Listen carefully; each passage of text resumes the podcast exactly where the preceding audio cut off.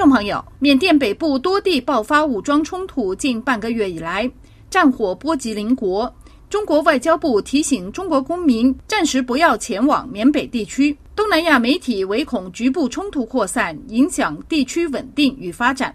中国国家主席习近平赴美出席亚太经合峰会期间，中国和多个东盟国家将于本月中下旬在广东湛江举行二零二三和平友谊联合军演。自十月二十七号以来，缅甸北部三个民族武装组织向政府军发动代号为“幺零二七行动”的武装突袭，其后宣布相继攻占了多个政府据点。据悉，缅甸各地已有十四个民间武装组织宣布支持“幺零二七行动”。这些民间武装团体中，有些被缅甸政府定性为恐怖组织。泰国外交部透露，目前有一百六十二名自称被诱拐到缅甸从事非法工作的泰国人得到缅甸当局的援助，但仍然滞留在善邦老凯市。中缅边境爆发战火的事态波及到中国在东南亚地区投资的经济利益。泰国《民意报》专栏作家拉利达分析称，缅甸善邦北部边境地带是一个非常复杂的地区。缅甸果敢人其实是中国的少数民族之一。简单总结说，除了当地是中缅边境接壤地区外，那里还充斥着大量的灰色经济利益，而且还是与中国关系较好的少数民族势力盘踞的根据地。中国政府在当地投资了多个大型项目。其中包括长达八百公里的天然气管道项目，还有瑞丽木姐边境经济合作区、若开清水河边境商务区，以及连接中国的中缅桥梁建设项目等。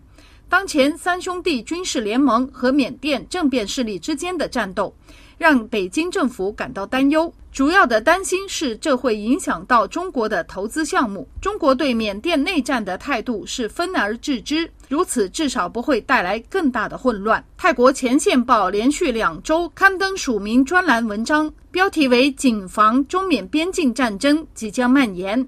内容指出，当今世界在欧洲乌克兰战争和中东以巴冲突轮番上演的情况下，一场新的战争是否在亚洲中缅边境地带被点燃，十分令人关注。缅甸政府军和少数民族之间的内战在中缅边境爆发后，中国发出了令人震惊的警告，声称一些东盟国家必须小心，不要把东盟变成乌克兰第二。究竟中国所指的是哪个国家，仍然令人费解。文章还提供观察意见，指出。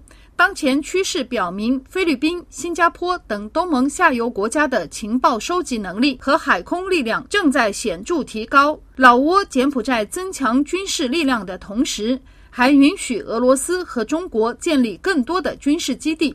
显然，东南亚国家正在为防范即将到来的安全威胁做好准备。最近一两年来，东南亚民间媒体频繁报道中国灰产大佬。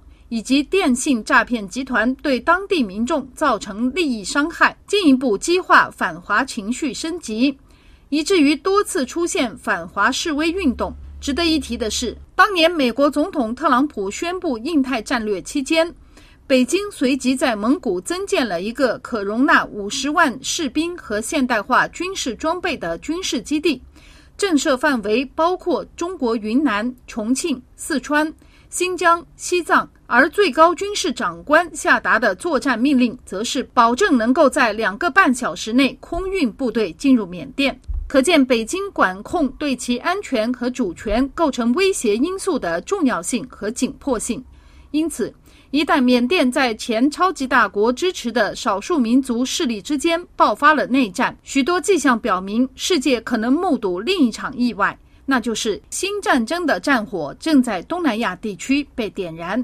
泰国法政大学缅甸问题研究员敦亚帕教授指出，缅甸少数民族武装联盟发起的“幺零二七”突袭行动，背后牵涉了缅甸过去颇有历史渊源的民族矛盾，以及当前错综复杂的国际地缘政治。观察现状下，有两点动因可循。首先是缅甸军政府于二零二一年夺权后失去了民意支持，导致敏昂莱当局对动荡局势控制力减弱。其次是爆发冲突的地理位置具有重要的军事战略意义。爆发冲突的地区连接中国西南地区最重要的连外通道——滇缅公路。历史上也是英国、日本等进入缅甸境内的外国统治者首先要控制的交通要塞。二战时期，中英军事联盟曾经组建中国远征军入缅作战。为了维护地缘安全，时任中国国民党政府不惜为此付出惨重的代价。不过，就当前状况而言，缅甸少数民族武装团体和政府军之间的激战。或将促使缅甸军政府进一步向北韩和俄罗斯寻求援助。据了解，缅甸和俄罗斯于十一月七到九号举行了首次海上安全联合演习。曼谷江峰，法国国际广播电台中文部撰稿。